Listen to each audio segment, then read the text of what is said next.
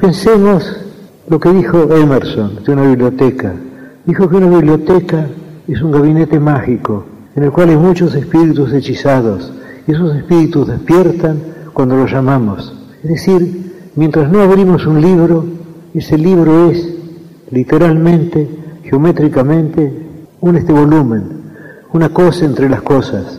Pero cuando lo abrimos, cuando el libro encuentra a su lector, entonces ocurre el hecho estético. Si no, si la literatura es expresión, la literatura está hecha de palabras y el lenguaje es también un fenómeno estético. Pensemos en la palabra luna y pensemos en esa metáfora persa, en esa metáfora de un sufí persa, espejo del tiempo. Y creo que una no es menos estética que la otra. Las dos son obras de la estética salvo que la segunda viene una obra de segundo grado, porque Espejo del Tiempo está hecho de dos unidades, y Luna nos da, quizá aún más eficazmente, la palabra, el concepto de la luna. Es decir, cada palabra es una obra poética. Se supone, erróneamente a mi entender, que la prosa está más cerca de la poesía, está más cerca de la realidad que la poesía. Yo entiendo que es un error. El lenguaje es una creación estética. Creo que no hay duda alguna. La poesía es expresión. El hecho de que si la poesía es expresión, si un verso es expresión, cada una de las partes de que el verso está hecho, cada una de las palabras es expresivo, es que sí mismo. Creo que lo sentimos como sabido porque es cierto. El hecho de que la poesía no son los libros en la biblioteca, no son los libros encerrados en el gabinete mágico de Emerson, la poesía es el encuentro del lector con el libro, la lectura del libro, el descubrimiento del libro. Y también hay otra experiencia estética que es el momento muy extraño también en el cual el poeta concibe la obra, en el cual va descubriendo o inventando la obra. Porque según se sabe en latín, las palabras inventar y descubrir son sinónimas. Aquello que dijo de Platón, de que descubrir es recordar, de lo cual Francis Bacon agregó que ignorar es haber olvidado. Es decir, ya todo está, pero tenemos que verlo. Cuando yo escribo algo, yo tengo la sensación de que todo eso preexiste. Yo parto de un concepto general, yo sé más o menos el principio y el fin, y luego voy descubriendo las partes intermedias, pero no tengo la sensación de inventarlas, no tengo la sensación de que dependen de mi arbitrio. Las cosas son así. Son así pero están escondidas y mi deber de poeta es encontrarlas. Porque poesía es leer, es escribir y es compartir lo escrito y lo leído. Poesía 1110. Un espacio para pensar y compartir el acto poético en todas sus formas. La poesía de todas las cosas. Hola amigos, ¿cómo les va? Soy Ricardo Pedace, co-conductor de Ciudad Tango, de los días martes a las 20 horas. Hoy quiero dejarles una bonita página de Homero Mansi, Parece mentira, y dice así, Yo soy como siempre, yo nunca cambié, mi ropa es la de antes, mi vida también. Por eso de pronto me cuesta creer que seas la misma, la misma de ayer. Parece mentira que todo de un golpe se pueda romper. Parece mentira que el sueño más puro nos quiebre la fe. Te miro y no sé, me cuesta creer que seas la misma que quise una vez. Son tus ojos dos luceros, dos abrojos hechiceros, dos abrojos de luz que se queman en la noche de mi corazón. Son mis penas cien tormentas, son mis penas cien condenas, cien condenas de horror que encadenan mi vida perdida detrás de tu amor. Tu calle es la misma, tu esquina también, la noche del barrio las mismas de ayer. La luna es la misma que vimos los dos, colgada en la punta de aquel callejón. Si todo es como antes, si nada ha cambiado, si todo es igual, parece mentira que solo tu vida pudiera cambiar. Te miro y no sé, me cuesta creer que seas la misma que quise una vez. Aun cuando alguien tiene muchos amigos, suele haber entre ellos unos pocos a los que se quiere todavía más que a los demás. También en el caso de Momo era así. Tenía dos grandes amigos que iban a verla cada día y que compartían con ella todo lo que tenían. Uno era joven y otro viejo. Momo no habría sabido decir a quién de los dos quería más. El viejo se llamaba Beppo Barrendero. Seguro que en realidad tendría otro apellido, pero como era barrendero de profesión y todos le llamaban así, él también decía que ese era su nombre. Beppo Barrendero vivía en una choza que él mismo se había construido cerca del anfiteatro, a base de ladrillos, latas y cartón embreado. Era extraordinariamente bajo e iba siempre un poco encorvado, por lo que apenas sobrepasaba a Momo. Siempre llevaba su gran cabeza sobre la que se erguía un mechón de pelos canosos, un poco torcida, y sobre la nariz llevaba unas pequeñas gafas. Algunos opinaban que a Beppo Barrendero le faltaba algún tornillo. Lo decían porque, ante las preguntas, se limitaba a sonreír amablemente y no contestaba. Pensaba y cuando creía que una respuesta era innecesaria, se callaba, pero cuando la creía necesaria, pensaba sobre ella. A veces tardaba dos horas en contestar, pero otras tardaba todo un día. Mientras tanto, el otro, claro está, había olvidado que había preguntado, por lo que la respuesta de Beppo le sorprendía. Solo Momo sabía esperar tanto y entendía lo que decía. Sabía que se tomaba tanto tiempo para no decir nunca nada que no fuera verdad, pues en su opinión todas las desgracias del mundo nacían de las muchas mentiras, las dichas a propósito, pero también las involuntarias, causadas por la prisa o la imprecisión. Cada mañana iba, antes del amanecer, en su vieja y chirriante bicicleta hacia el centro de la ciudad, a un gran edificio. Allí esperaba con sus compañeros en un patio hasta que le daban una escoba y le señalaban una calle que tenía que barrer. A Beppo le gustaba esas horas antes del amanecer, cuando la ciudad todavía dormía. Le gustaba su trabajo y lo hacía bien. Sabía que era un trabajo muy necesario. Cuando barría las calles, lo hacía despaciosamente, pero con constancia. A cada paso una inspiración y a cada inspiración una barrida. Paso, inspiración, barrida. Paso, inspiración, barrida. De vez en cuando se paraba un momento y miraba pensativamente ante sí. Después proseguía paso, inspiración, barrida. Mientras se iba moviendo con la calle sucia ante sí y la limpia detrás, se le ocurrían pensamientos, pero eran pensamientos sin palabras. Pensamientos tan difíciles de comunicar como un olor del que uno a duras penas se acuerda, o como un color que se ha soñado. Después del trabajo, cuando se sentaba con Momo, le explicaba sus pensamientos, y como ella le escuchaba a su modo tan peculiar, su lengua se soltaba y hallaba las palabras adecuadas. ¿Ves, Momo? le decía, por ejemplo. Las cosas son así. A veces tienes ante ti una calle larguísima. Te parece tan terriblemente larga que nunca crees que podrás acabarla. Fragmento de Momo, de Mijael Ente. Soy Naili Bonatti y voy a leer Las Máscaras. Pongo sobre mi cabeza la caja de cartón. Quedan huérfanos los zapatos de mi hermano la siesta de verano es larga y conspira. La cortina del comedor se pregunta, ¿qué pasó? mientras se arrastra impiadosamente por el suelo del garage. Al transcurrir de la vida, las cajas se caen y las cortinas resisten, no se dejan arrastrar. Mejor así me vestiré con la cara descubierta. ¿De quién? Espero que les guste. Buenas noches.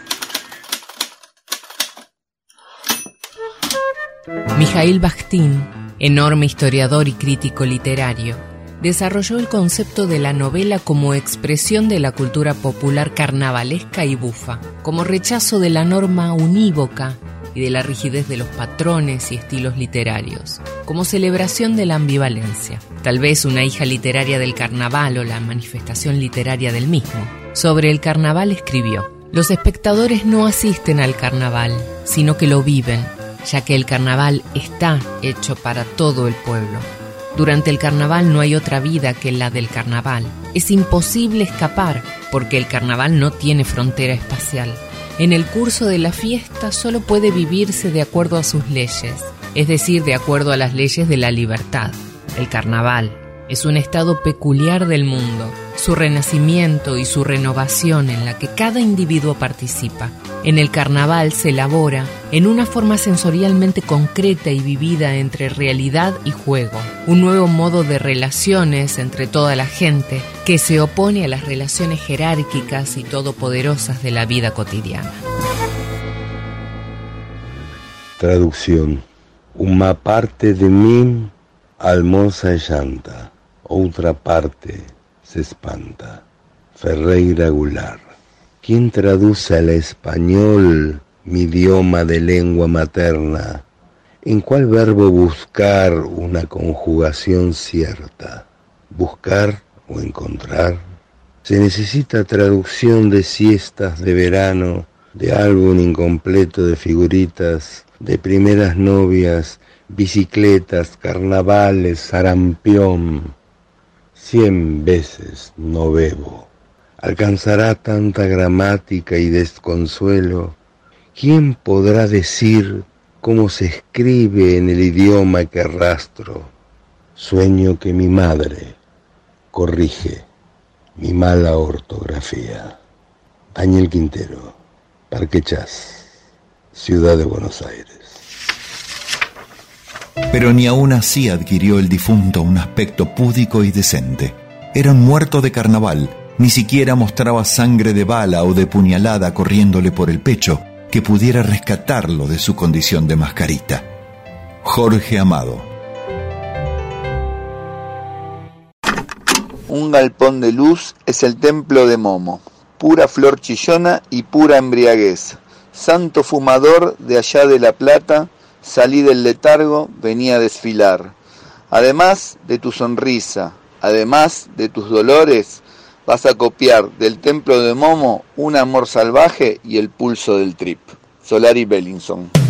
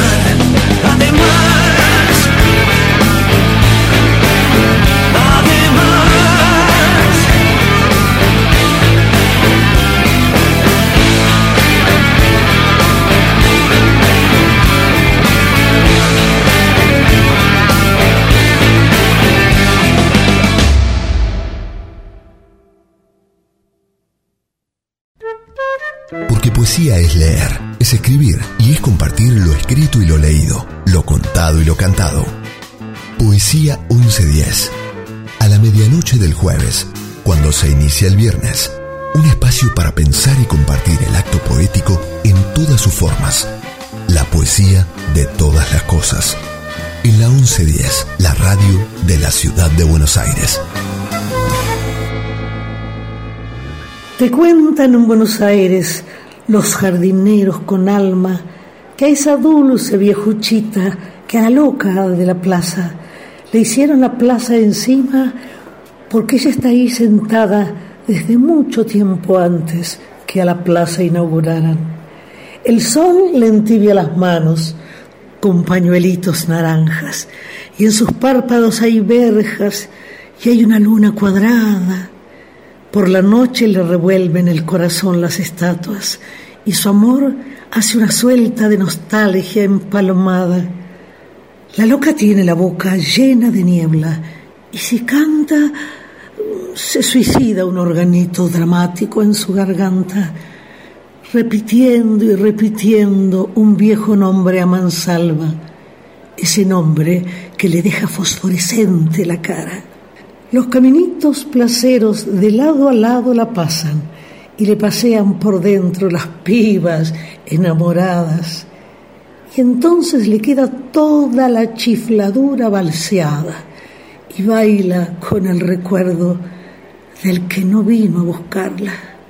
Por eso tiene en el pecho glorietas abandonadas y hay un charquito tristongo que la ve cada mañana enterrar su propia sombra en un destello del agua, dolida y cristianamente, como se entierra a una hermana.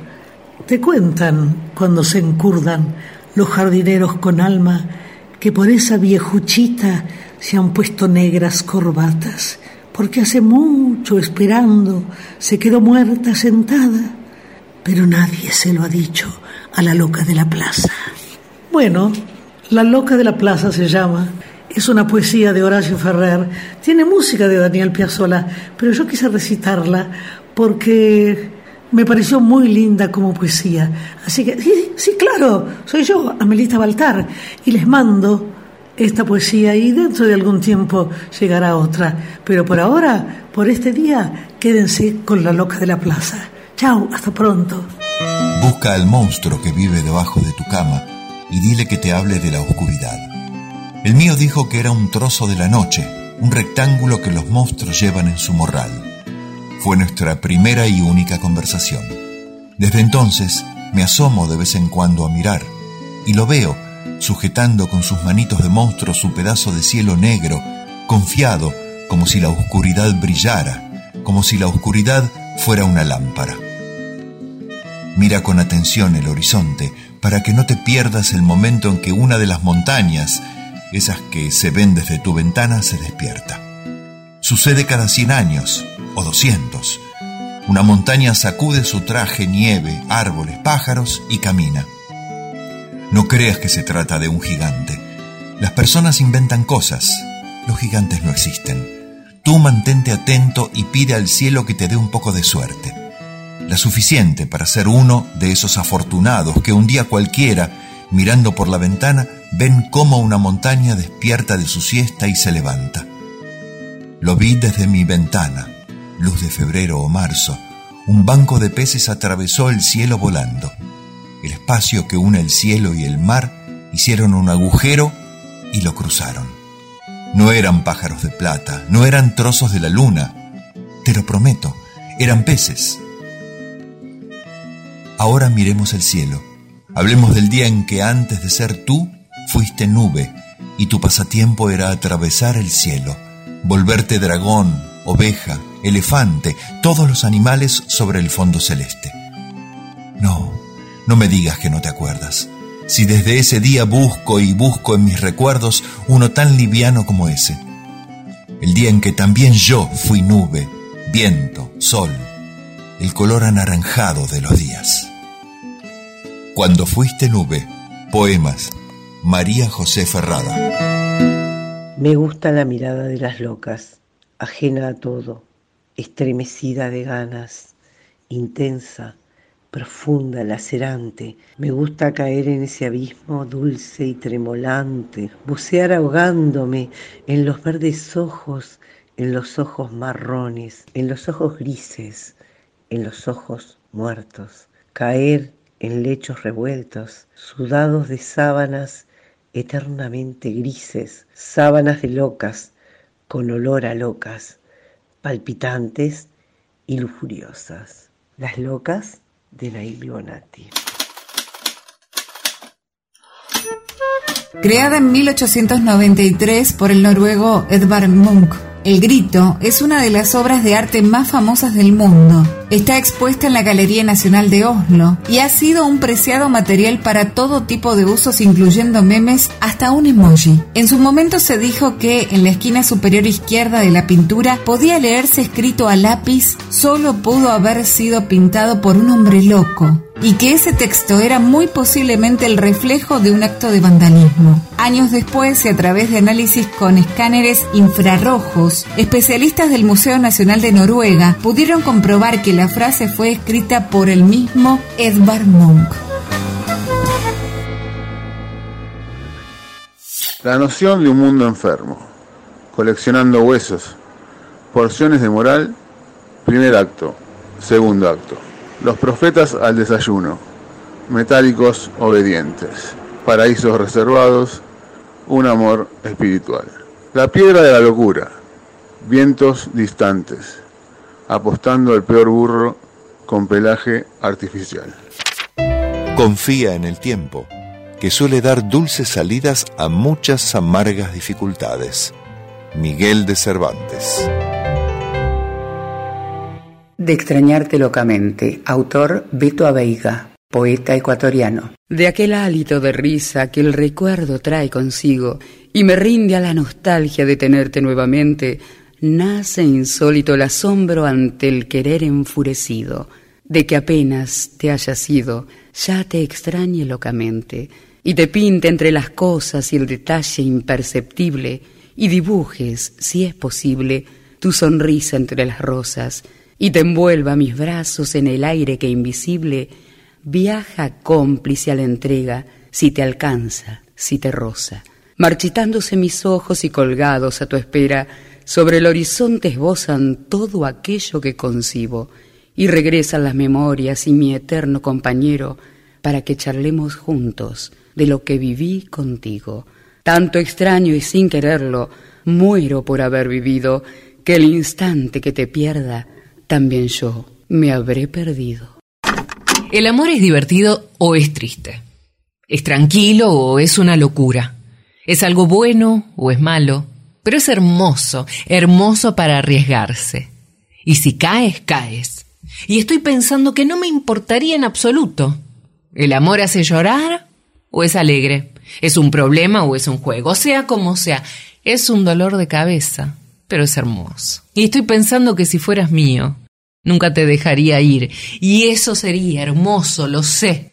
Y estoy pensando que si fueras mía, nunca te dejaría ir. But Beautiful, de Jimmy Van Heusen, Johnny Burke, por Tony Bennett y Lady Gaga. Love is funny, or it's sad, or it's quiet. Or it's mad. It's a good thing or it's bad, but beautiful, beautiful to take a chance. And if you fall, you fall.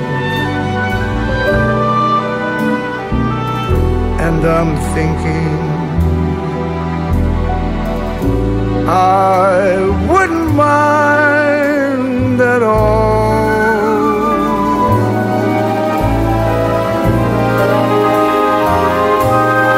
Love is tearful or it's gay. It's a problem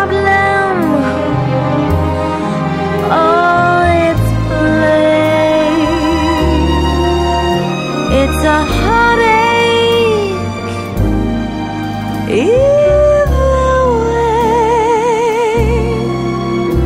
but beautiful.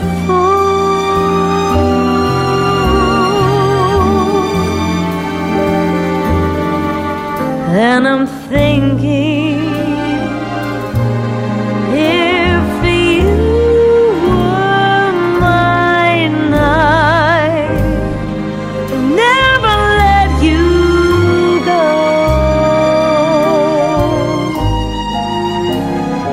That would be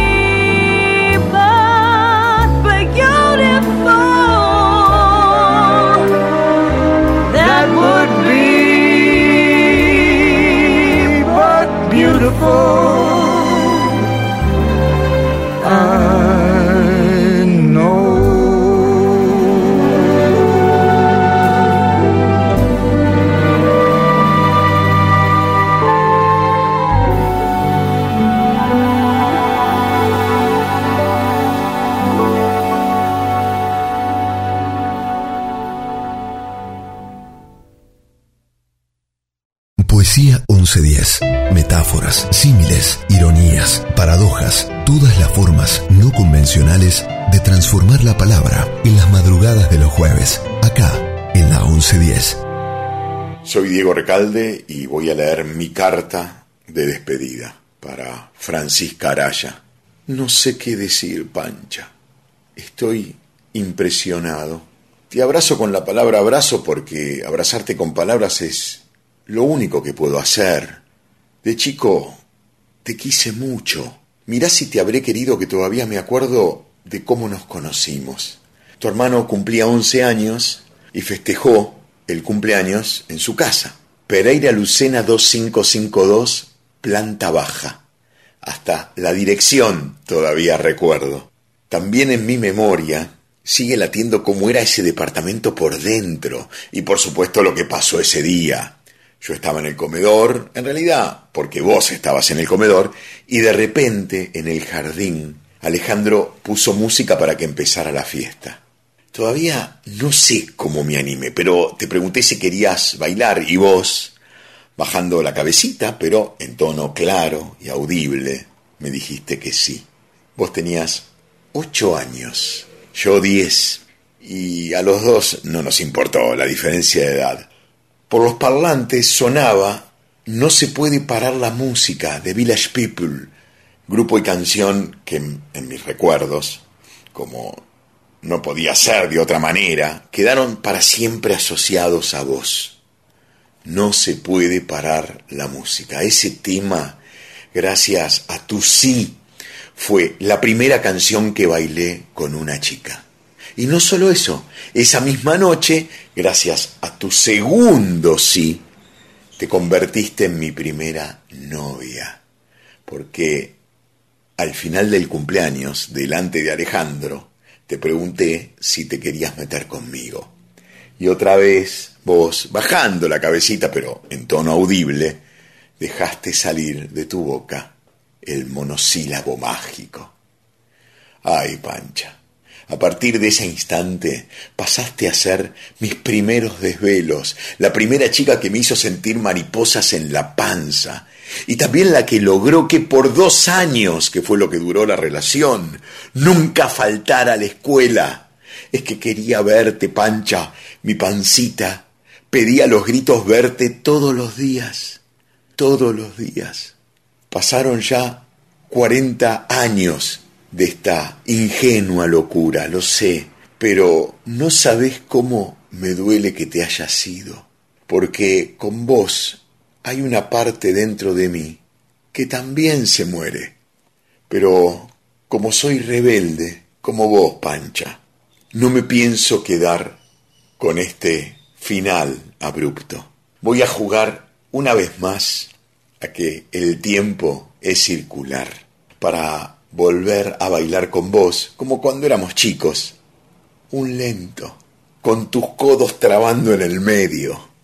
Y para que el te quise vuelva a ser te quiero. Cartas. A 30 de septiembre de 1950. Hotel Lincoln, Nueva York. Nelson, queridísimo amor mío, poco después de que te marchases, llegó un hombre sonriente y me entregó tu flor estrafalaria y preciosa, con los dos pajaritos y la tarjeta. Eso casi da al traste con mi ejemplar compostura. No llores más, me ponías. Y me costó lo mío no hacerlo, aunque se me da bien la tristeza sin lágrimas, mucho mejor que la ira fría. Mis ojos han permanecido secos hasta ahora, secos como la mojama, aunque mi corazón es una especie de masa blanda y sucia.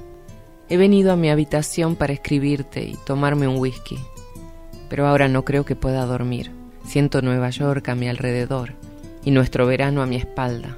No estoy triste, más bien estupefacta, incapaz de reconocerme a mí misma, sin acabar de creer que estés tan lejos, tan sumamente lejos. Tú, que siempre has estado tan cerca de mí. Pero debes saber que siempre te estaré esperando. No, no puedo pensar que no volveré a verte jamás. He perdido tu amor y ha sido, es, doloroso me niego a perderte a ti también. De todos modos, soy tuya hasta tal punto, Nelson, y lo que me has dado significa tanto para mí que nunca podrías arrebatármelo. Además valoro tanto tu ternura y amistad que todavía me conmuevo, dichosa y agradecida pese a todo, cuando te reconozco dentro de mí. Confío en que esa ternura y amistad no me abandonen jamás. En lo que a mí respecta, Resulta desconcertante y me avergüenza admitirlo, pero es la única verdad que doy por buena. Sigo queriéndote, tanto como te quería cuando me lancé a tus brazos remisos, es decir, con todo mi ser y mi sucio corazón. Fragmento de la carta de Simone de Beauvoir a su amante Nelson Algren, un novelista estadounidense al que no pudo resistirse pese a que vivían en continentes distintos y con el que mantuvo una relación a distancia durante 17 años. Es una despedida, está claro. Mata su luz un fuego abandonado, sube su canto un pájaro enamorado. Tantas criaturas ávidas en mi silencio y esta pequeña lluvia que me acompaña. Despedida de Alejandra Pizarnik. Como si no tuviera sustancia y con los miembros apagados. Desearía enrollarme en una hoja y dormir en la sombra, y germinar en el sueño, germinar en el árbol. Todo acabaría en la noche lentamente bajo la lluvia densa. Todo acabaría por el más alto deseo en una sonrisa de nada, en el encuentro y en el abandono, en la última desnudez. Respiraría al ritmo del viento, en la relación más viva. Sería de nuevo el germen que fui, el rostro indivisible, y ebrias las palabras dirían el vino y la arcilla y el reposo de ser en el ser sus oscuras terrazas. Entre rumores y ríos, la muerte se perdería. Nacimiento último de Antonio Ramos Rosa, poeta portugués. Hola, soy Víctor Taquía de Poesía Dominguera. Voy a leerles un poema que se llama Kit de despedida. Menos mal, Se me empañaron los lentes y no te vi del todo, apenas una media figura justificando ademanes. Menos mal, mi boca llorona se ocultó detrás del barbijo y no pudo, no le salió ni un solo adiós. Menos mal, puse play y tu chau anunciado se perdió al ritmo de una canción cualquiera, mis auriculares que fueron mi gran escudo. Menos mal que lo preparé. Si hubiese sido invierno, a este kit de despedida le faltarían guantes. Y ahí sí, haberte tocado esta última vez no dolería. Di adiós y saluda. Me alegro de verte, pero es hora de irse. No digas que sí, pero por favor, no digas que no. No quiero estar solo esta noche. Vete entonces, maldita sea. Vete y haz lo que quieras. No me verás arrodillarme. Estoy indeciso y tu corazón se ha dividido. Has puesto mi mundo patas arriba. Hazme mal, hazme bien, ahora mismo, nena. Sigue diciéndome mentiras, pero abrázame fuerte. Guarda tus despedidas para la luz de la mañana, luz de la mañana. Pero no dejes que me sienta solo esta noche. No quiero estar solo esta noche, no. No quiero estar solo esta noche. James Taylor, Don't Let Me Be Lonely Tonight. Right. Tell me lies, but hold me tight. And Save your goodbyes for the morning light. But don't let me be lonely tonight. Say goodbye and say hello. Sure enough good to see you, but it's time to go. Don't say yes, but please don't say no. I don't want to be lonely tonight. Go away, then damn you. Go on and do as you please. Gonna see me getting down on my knees. I'm undecided, and your heart's been divided. You've been turning my world upside down.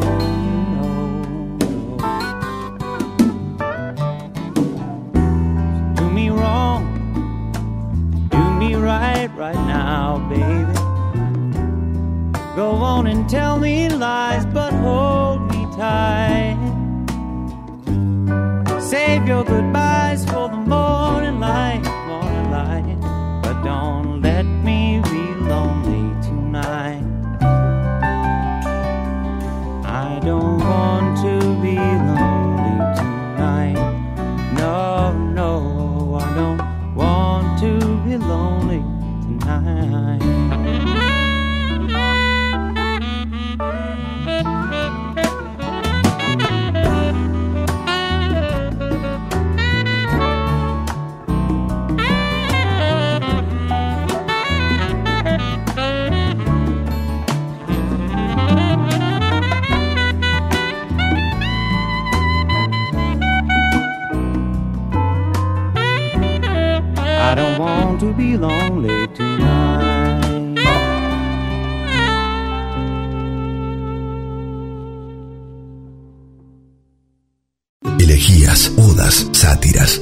cuentos, novelas, poemas, cantares, dramas. Poesía 1110. De María Victoria Suárez, poeta argentina, El corazón sabe.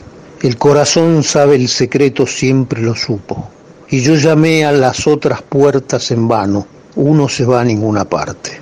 El corazón a la mano queda, no es cosa de la mirada, nunca, nunca lo busques afuera. Marcelo Moreno, yo soy porteño. Una manía de T.S. Eliot. Tras publicar La Tierra Baldía en 1922, los admiradores y colegas de Thomas Eliot, Premio Nobel de Literatura en 1948, comenzaron a notar que algo extraño sucedía con el rostro del poeta. Nadie entendía muy bien de qué se trataba. Algunos creían que estaba seriamente enfermo y otros creyeron que se estaba volviendo loco. Incluso Virginia Woolf escribió al respecto en su diario personal, considerando que Eliot se pintaba los labios. La verdad era que había comenzado a pintar su rostro con un polvo verde, sin explicar nunca a nadie exactamente por qué lo hacía. Algunos amigos cercanos explicaron que era una manera de sentirse más interesante, cadavérico y moderno, de manera de aparecer más como un poeta y no parecer un empleado de banco.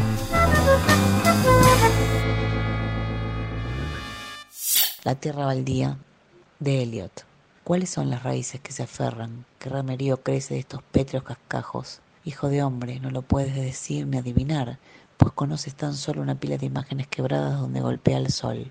Y el árbol muerto ya no da cobijo, ni los grillos consuelo, ni la piedra reseca el sonido del agua. Solamente hay sombra bajo esta roca roja. Ponte bajo la sombra de esta roca roja y yo te mostraré una cosa distinta, ya sea de tu sombra en la mañana que zancadas te sigue o de tu sombra cuando cae la tarde, que se alza y va a tu encuentro. Yo te mostraré el miedo en un montón de polvo. Mientras ella reía fui consciente de estarme envolviendo en su risa y ser parte de ella, hasta que sus dientes fueron solo accidentales estrellas con talento para marchas militares.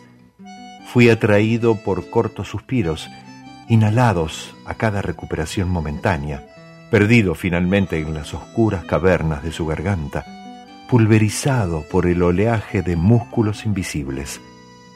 Un camarero mayor con manos temblorosas estaba apresuradamente extendiendo un mantel rosado y blanco sobre la herrumbrosa mesa verde de hierro, diciendo si la dama y el caballero desean tomar el té en el jardín, si la dama y el caballero desean tomar el té en el jardín, yo decidí que si el palpitar de sus pechos pudiese ser detenido, algunos de los fragmentos de la tarde podrían ser recogidos, y concentré mi atención con cuidadosa sutileza a este fin.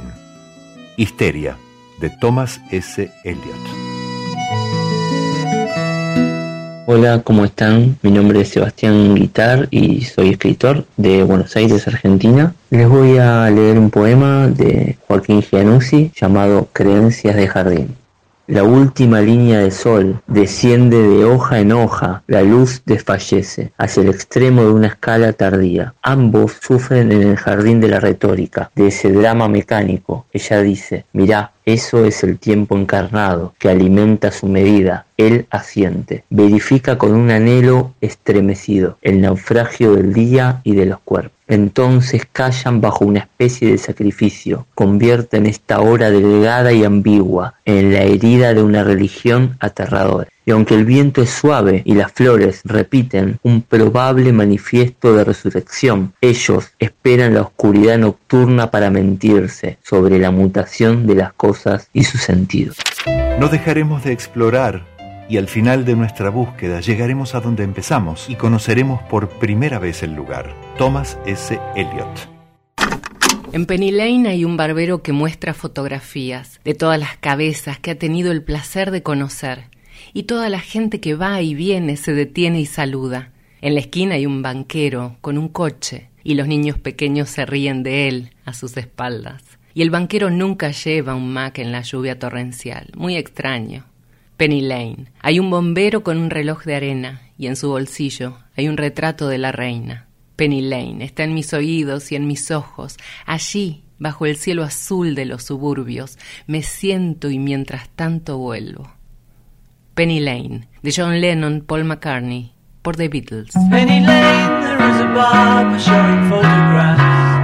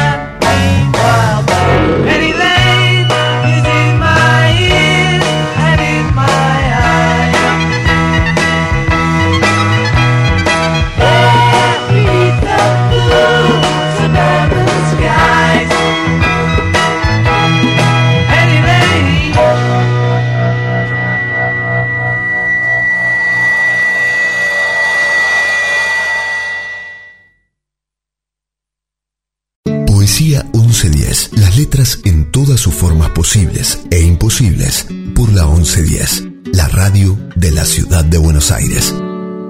Hola, ¿cómo están? Mi nombre es Ezequiel Jacobone de los programas Disfrutemos BA y Regiones 1110. Y les voy a dejar un fragmento de El Inmortal, el primer relato del libro El Aleph de, por supuesto, Jorge Luis Borges.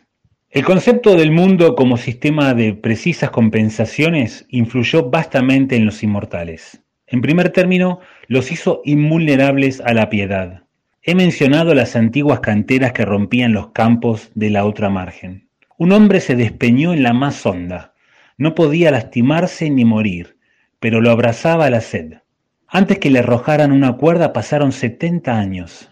Tampoco interesaba el propio destino. El cuerpo era un sumiso animal doméstico y le bastaba cada mes la limosna de unas horas de sueño, de un poco de agua y de una piltrafa de carne. Que nadie quiera rebajarnos a setas.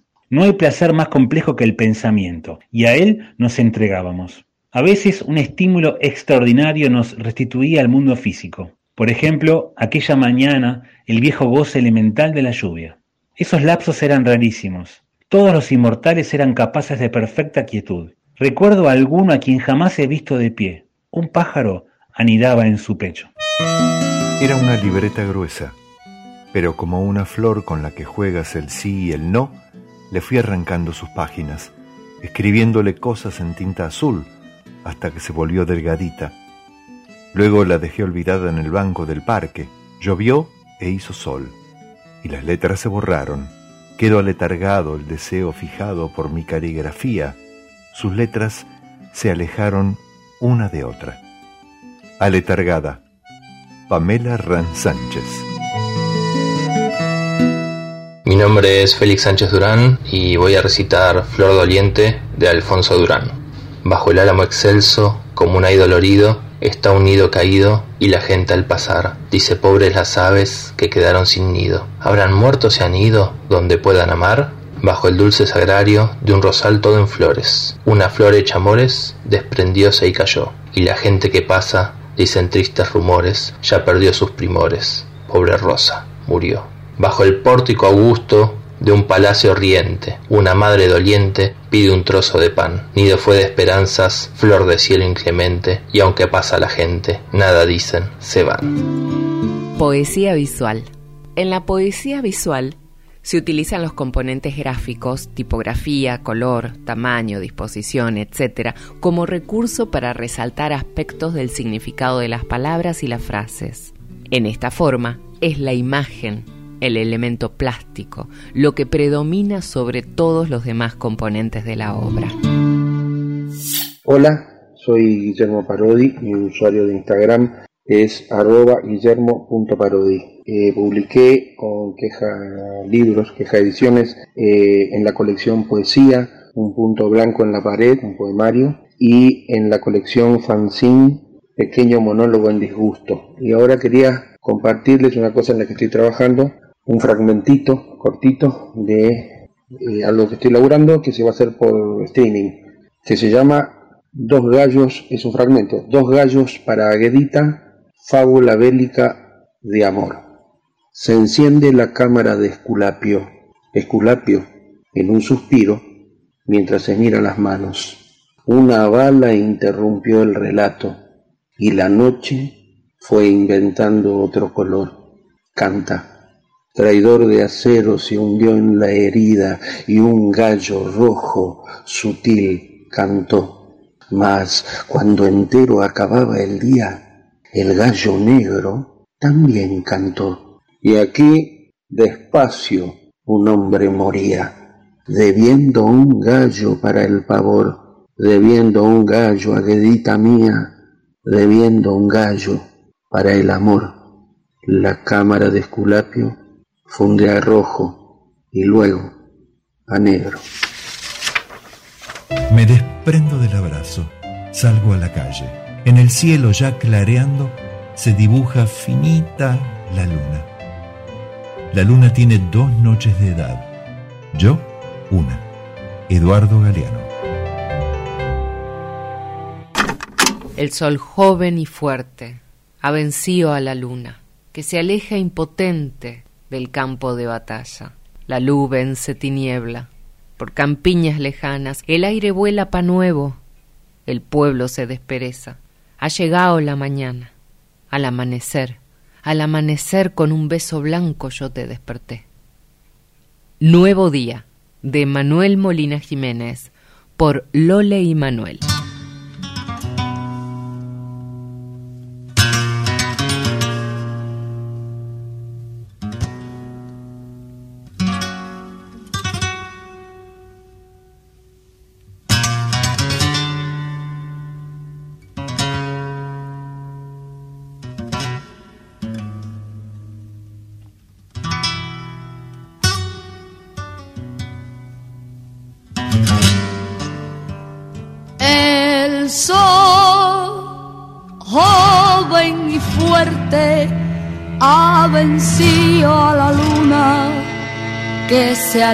Impotente del campo de batalla.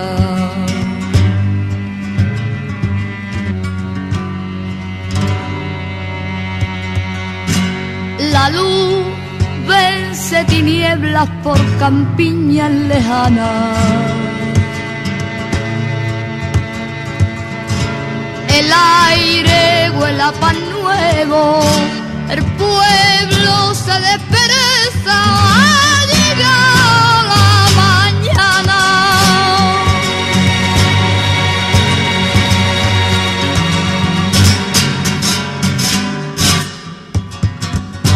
amanecer, al amanecer, con un beso blanco yo te desperté.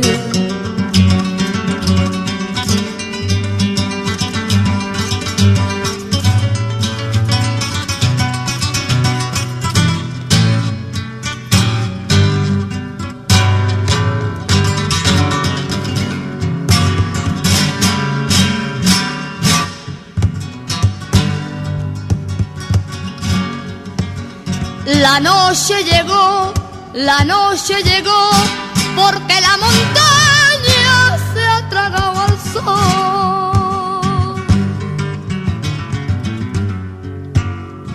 Y en la montaña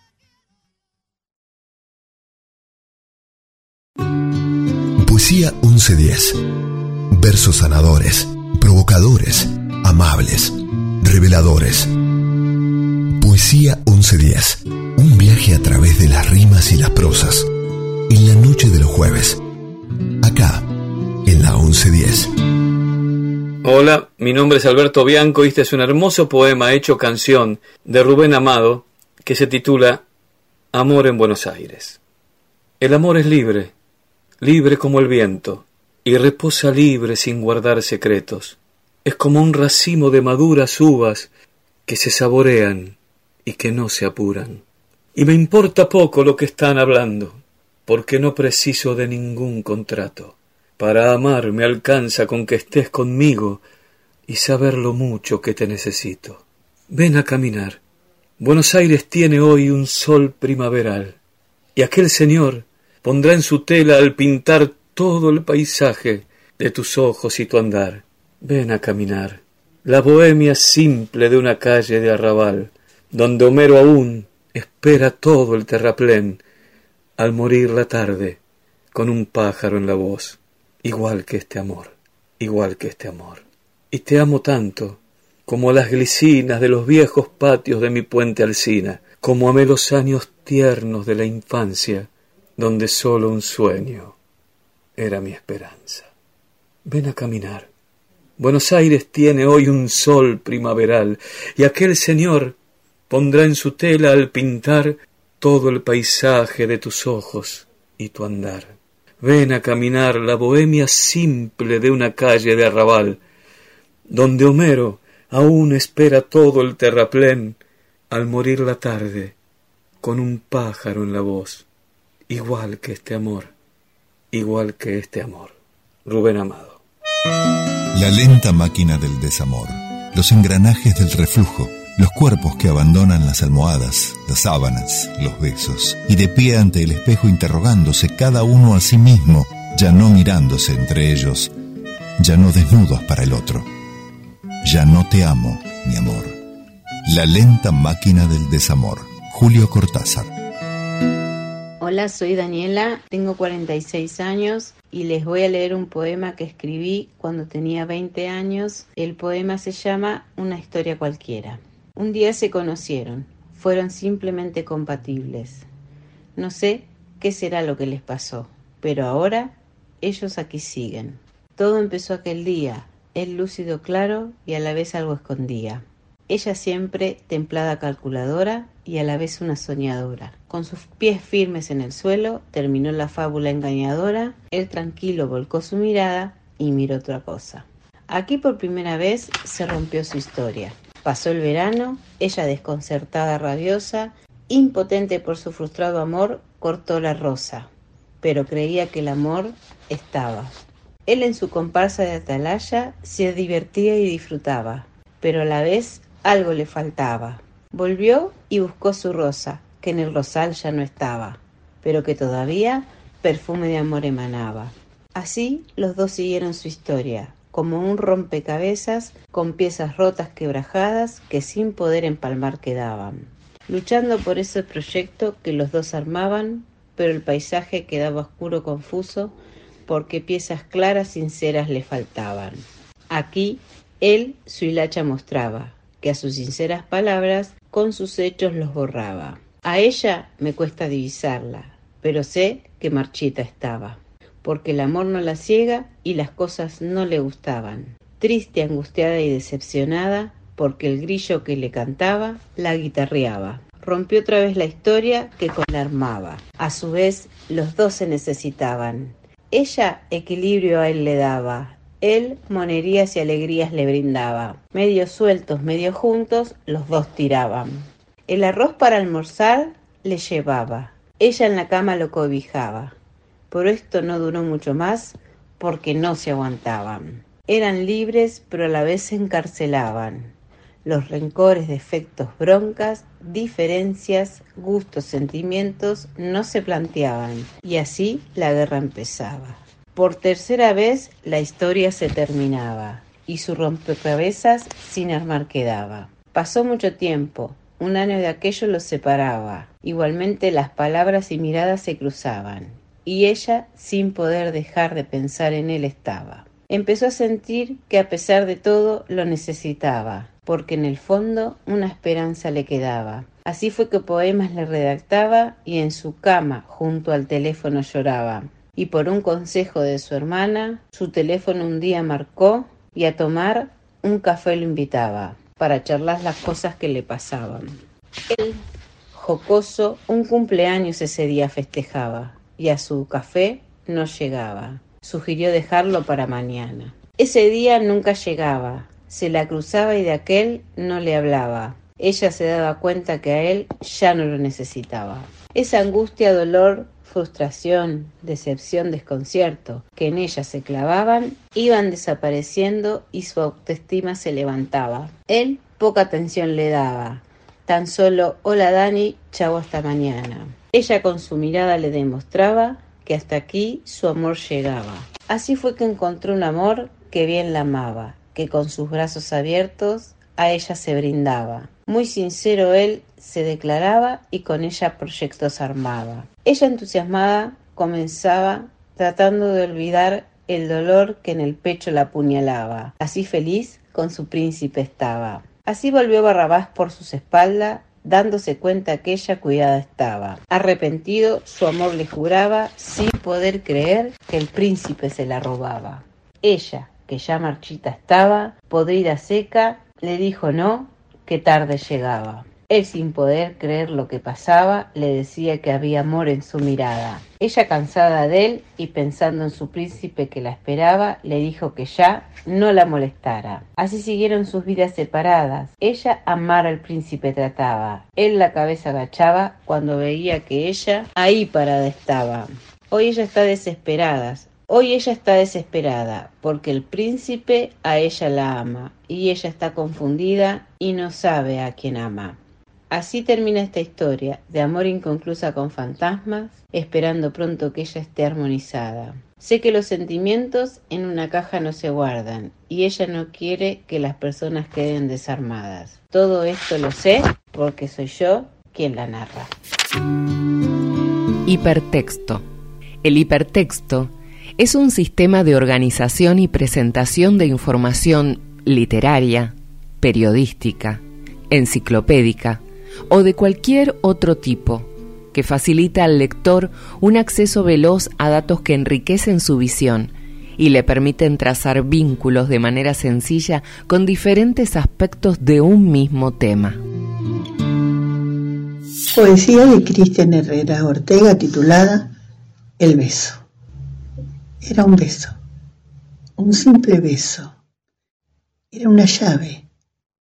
Un permiso fue suficiente. Fue enloquecedor. Tuve trastocados mis sentidos. Tuve temor. Tuve ansias, tuve sueños. Tuve, tuve silencios y clamores. Fue un beso sin pensar en consecuencias, inesperado, agazapado, esperanzador. Fue un destello, una estrella fugaz. Fue un camino en el mar rojo, un oasis en el árido desierto, un credo, una promesa, un te amo. Ahora sé con certeza cuál es el camino que he de tomar. Tal vez no cruzaré el mar rojo, pero moriría mirando el horizonte del bello y sublime Océano Pacífico. Ya sé que me quería ir, mas nunca entendí mis tribulaciones. Debí morir antes de marcharme, tal vez muerto en vida estaba. Que quede bien asentado que el amor movió mis cimientos, que no fui presa de gavilanes, solo de tus labios, color púrpura. Tú no te irás, mi amor, y si te fueras, aún yéndote, mi amor, jamás te irías. Rafael Alberti. ¿Me demostrarás que realmente te importa? Todo el mundo tiene a alguien de quien depende. Acerca tu cuerpo al mío y sueña. He sido engañado y tomado por tonto. He sido robado y ridiculizado en centros de acogida de día y escuelas nocturnas. Trátame con cuidado. He estado retenido en aeropuertos, aterrorizado, enviado a reuniones, hipnotizado, sobreexpuesto, comercializado. Trátame con cuidado. Estoy tan cansado de estar solo. Todavía tengo algo de amor para dar. Handle with Care, de George Harrison, por The Traveling Wilburys.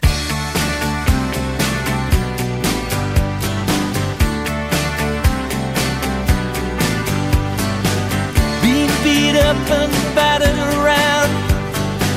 Being sent up and I've been shot down. You're the best thing that I've ever found. Handle me with care. Reputation's changeable. Situation's tolerable.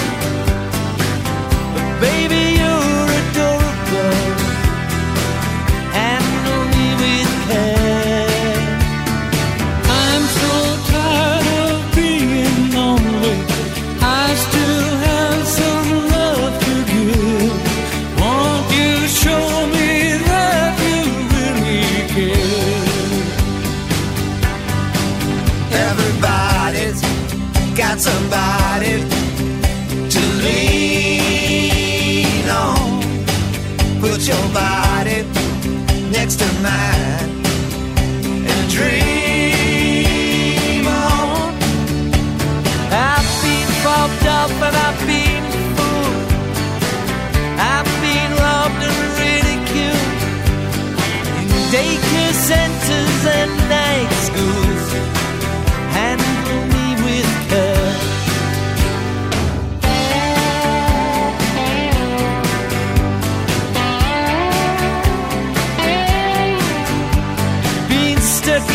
In terrorized sent to meetings hypnotized, overexposed, commercialized. Handle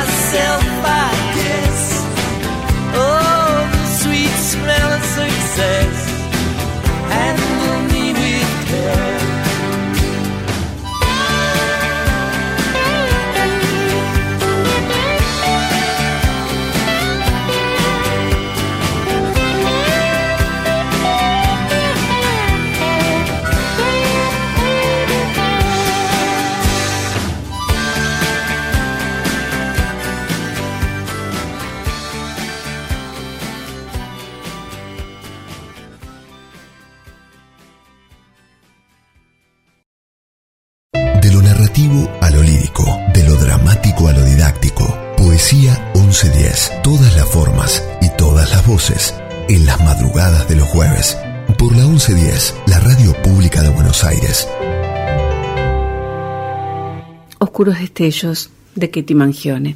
Nunca estuve tan perdida, tan distraída. Nunca estuve tan ausentemente presente ni tan atenta e inconsciente. Los días se me escurren de las manos. Quiero todo, atraparlos, anhelarlos, tragarlos, devolverlos y devorarlos. Quiero asomarme, entrar, cavar y llegar al fondo quedándome solo en la superficie. Nunca estuve tan rota, tan diezmada, tan absurda, simple y complicada, tan entera en mis pedazos, que se yerguen como lazos que atan y desatan, me reviven y me matan. Nunca tuve tanto miedo, tanto pánico, mezcla de adrenalina, laxitud e ignorante sabiduría. Siento que sería capaz de saltar en paracaídas con la certeza de que no se abrirá y así todo caería de pie en suelo firme.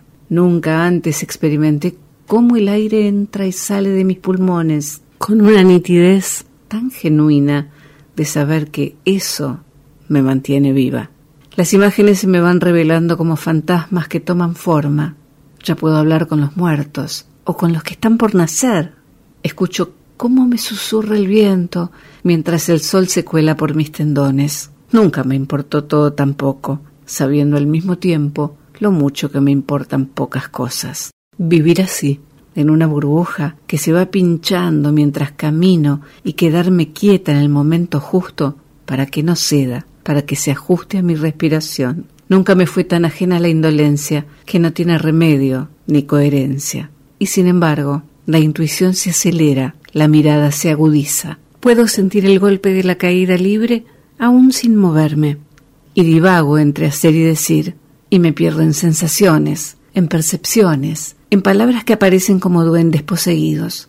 Nunca quise tanto estar viva sin que me importe mi propia muerte, solo la ajena que me pertenece, sin poner en otras manos mi magro destino y solo abandonarme a ser dueña de cada paso fallido. Nunca estuve tan aterrorizada, tan eléctricamente paralizada en el instante presente como para saber qué es saltar al abismo y que nadie me lo cuente.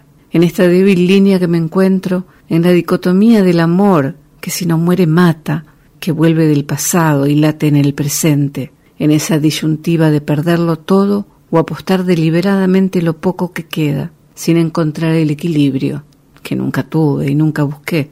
Voy inyectada con esa necia seguridad de que ya no quiero aferrarme a lo perdido. Nunca lo pensé así, pero ahora sé que puedo intentar volar hasta conseguirlo. Me guardé otra vez la nota en el bolsillo y seguí caminando calle abajo. Me sentía bastante bien. Solo llevaba escribiendo dos años, dos cortos años. Hemingway tardó 10 y Sherwood Anderson cumplió los 40 antes de que le publicaran algo. Supongo, sin embargo, que debería renunciar a la bebida y a las mujeres de mala reputación. De todos modos, resultaba difícil conseguir whisky y el vino me estaba destrozando el estómago. A Millie, sin embargo, renunciar a Millie, eso iba a ser algo más difícil, mucho más difícil. Pero Millie, Millie, no debemos olvidarnos de las letras. En Rusia tienen a Dostoyevsky y a Gorky, y ahora América busca a alguien de Europa del Este. América está harta de Browns y de Smiths. Los Browns y los Smiths son buenos escritores, pero hay demasiados y todos escriben de una manera muy similar. América necesita la difusa oscuridad, las reflexiones poco prácticas y los deseos reprimidos de alguien de Europa del Este. Charles Bukowski, secuelas de una larguísima nota de rechazo, fragmento poema de Patricia Díaz Vialet, de su libro La noche a cualquier hora. Me parece que remite a algún lugar de lo eterno, que tiene que ver con el lugar que en un sitio de poesía como es Poesía 1110 de Radio Ciudad, puede ser un recordatorio de que a veces la eternidad se viste de fiesta y se hace literatura. A veces nos acordamos de Don Quijote de la Mancha. La visita de la parca siempre se posterga.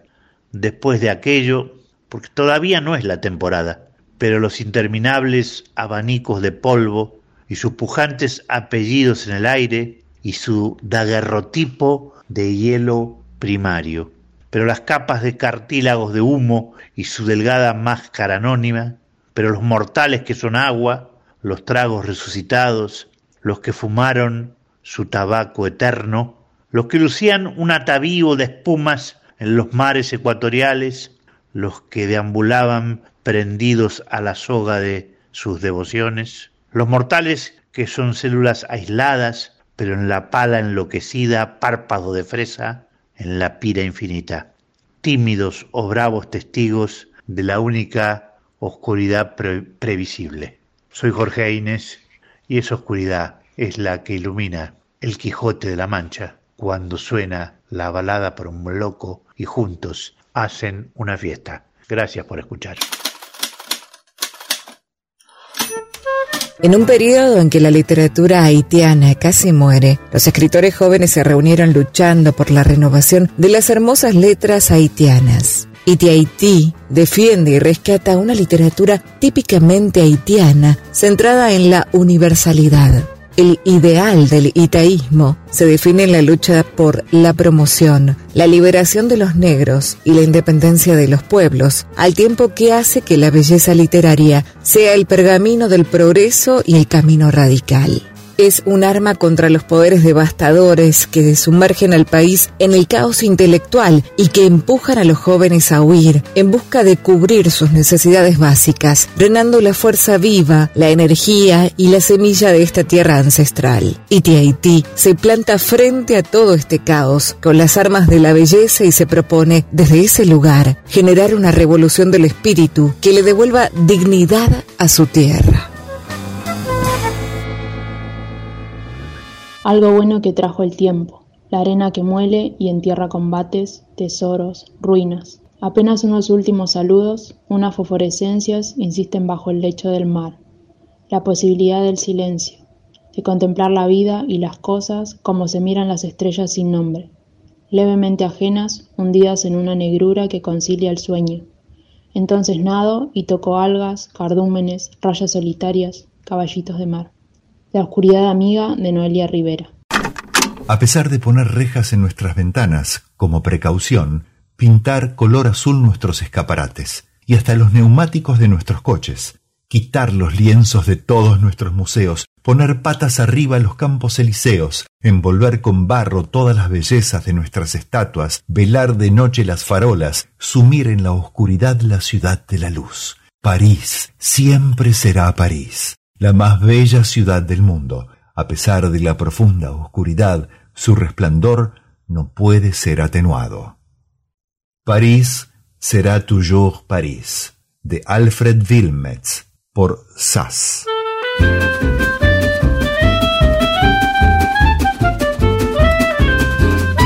Précaution, on a beau mettre des croisillons à nos fenêtres, passer au bleu nos devantures et jusqu'aux pneus de nos voitures, désentoiler tous nos musées, chambouler les Champs-Élysées, emmailloter de terre battue toutes les beautés de nos statues, voler le soir, les réverbères, plonger dans le noir la ville lumière.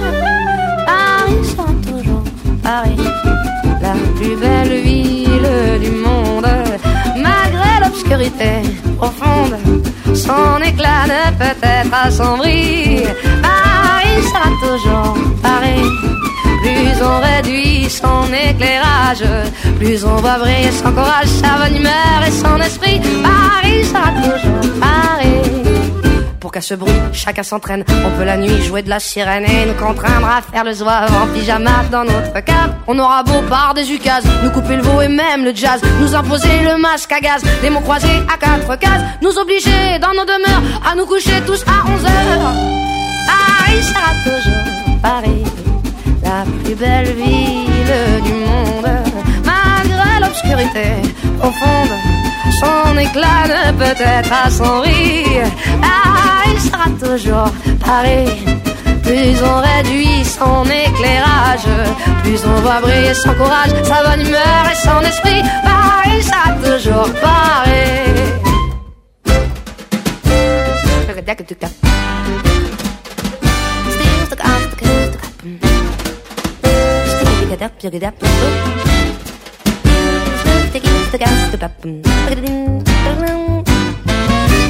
Paris.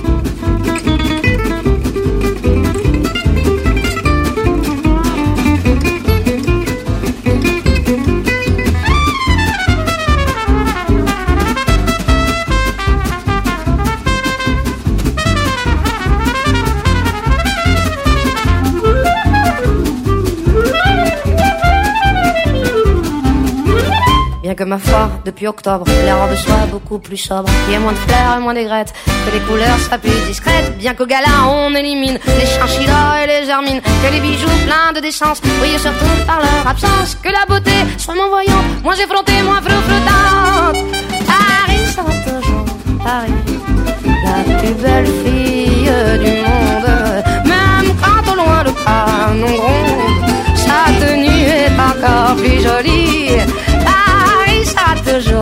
On peut limiter ses dépenses, sa distinction, son élégance, non, non, alors que plus le prix, Paris sera toujours Paris. Endecasílabos, bisílabos, octosílabos, alejandrinos. Poesía 1110. Un espacio radial infinito para versos de cualquier medida. Soy Gabriel Soria y quiero dejarles este poema que escribió Gloria Marcó dedicado a Susana Rinaldi. Se llama Susana, Tango y Ángel. Un presentimiento fue tu voz en la pluma de Cátulo y Homero. Desbordaron sus noches de poesía sabiendo que eras dueña de sus versos. Y Grisel soñó con reencarnarse en tu piel de luna y de lucero, en tu canto de alondras encendidas, inevitable dueña de este tiempo. Ella es así, Susana, la Rinaldi, nuestra Tana, para todos, para el mundo. Sus ojos de abismos profundos, sus manos de cisnes alados, sus pasos que embrujan la escena e inventan de nuevo el nombre del tango. Susana, la Rinaldi, nuestra Tana, la llave del mañana está en tu voz. Abrí con tus canciones las entrañas, entregándonos tu savia, Tana Ángel, Tango Sol. Me niego rotundamente a negar mi voz, mi sangre y mi piel. Y me niego rotundamente a dejar de ser yo, a dejar de sentirme bien cuando miro mi rostro en el espejo, con mi boca rotundamente grande y mi nariz rotundamente hermosa, y mis dientes rotundamente blancos, y mi piel valientemente negra. Y me niego categóricamente a dejar de hablar mi lengua, mi acento y mi historia, y me niego absolutamente a ser de los que se callan, de los que temen, de los que lloran, porque me acepto rotundamente libre, rotundamente negra, rotundamente hermosa. Rotundamente negra, Shirley Campbell Barr, escritora y antropóloga afrocostarricense. El no, el no inóbulo, el no nonato, el no, el no poslodocosmos de impuros ceros no es, que noan, noan, noan y noan. El plurimono noan en morbo amorfo no, no démono, no deo. Sin son, sin sexo ni órbita. El yerto inóceo no en unisolo amódulo, sin poros, ya sin nódulo. Ni yo, ni fosa, ni hoyo. El macro, no, ni polvo. El no más nada todo. El puro no, sin no. Considerada una de las más importantes escritoras del siglo XX, Clarice Lispector, con su estilo poético, innovador y su enigmática personalidad, repitió en innumerables ocasiones, no escribo para agradar a nadie. Si bien pertenece a la tercera fase del modernismo, el de la generación del 45 en Brasil, Clarice desarrolló una forma tan propia de escribir entre la poesía y la prosa, que es muy difícil catalogarla en un movimiento determinado. Ya desde muy pequeña, el inspector amaba escribir y ya en esos textos tempranos se adivinaba un estilo diferente. Se dice que un periódico de Pernambuco le rechazó varios cuentos que envió para una sección infantil de relatos porque mientras el resto de niños mandó textos narrativos, los de Clarice solo contenían sensaciones. Mi nombre es Paola Videla y voy a compartir un poema que se llama Transmigración y es de Aurora Venturini. Sé que vendrá la noche de mi muerte, entre una doble floración de lilas, con balido de oveja, con cencerro, con olor a naranja mandarina. Mi alma por los campos será otoño de fiesta, y desde el agua inquieta de la infancia volveré como quiera. Y seré lo que quise ser, un árbol, una leve mariposa leve, el corazón helado de la lluvia y el surco en que se vierte. Y seré lo que quise ser, un río, un mapa, un perro. Noche de mi muerte vendrá muy sola por el campo solo, callada y bellamente. Yo no encontraba oposición entre la poesía y la revolución. Las dos eran facetas del mismo movimiento, dos alas de la misma pasión. Octavio Paz. Hola, mi nombre es Rosana Pérez, soy uruguaya y quisiera compartir esta poesía de mi autoría. Esa que no eras, hoy tu cercanía me desentierra y vuelves en un fugaz recuerdo. Traes las manos limpias y el pelo largo. Hoy te acercas, te vuelo, hoy te acercas, te diviso, sigues esclava de tu color. Tu voz, buscando tu pluma encontré mi fuego y las cuerdas dieron respuesta sonora a mi tristeza. El viento trajo el susurro de tu sombra y la música el de tu boca. Hoy vives en nosotras, despiertas la trama de tantas olvidadas y violentadas. Nunca dejas de estar en cada latir fémino, potente, resistido. Devuélveme suspiro que se fue tras ella, envuelto en un color, en un aroma. Genialidad de estar viva. Hoy me gusta la canción de otro muerto. Hoy no te conozco, pero sigue aquí tu presencia en el humo, en los momentos no vividos. Quizá las creaciones sirvan para traerte en una nota, en una botella llena de poesía. Muchas gracias. Si tú me pides sinceridad, debo con pena contestarte que no, no, no. Estoy feliz de mi libertad. Quiero placer para mañana. Si tú me pides sinceridad, debo con pena contestarte que no, no, no. Soy caprichosa en el corazón, quiero gozar la vida y nada más. Soy culpable de una caricia, de algún besito que yo te di. Atarme, no, no. Casarme, no, no. Si tú me pides sinceridad, debo con pena contestarte que no, no, no. Estoy voluble en el corazón, quiero gozar la vida y nada más. Soy culpable de una caricia y de algún besito que yo te di. Estoy voluble en el corazón, quiero gozar la vida y nada más. Que no, que no. De Tulio Romano y Pietro Codevila por Las Taradas.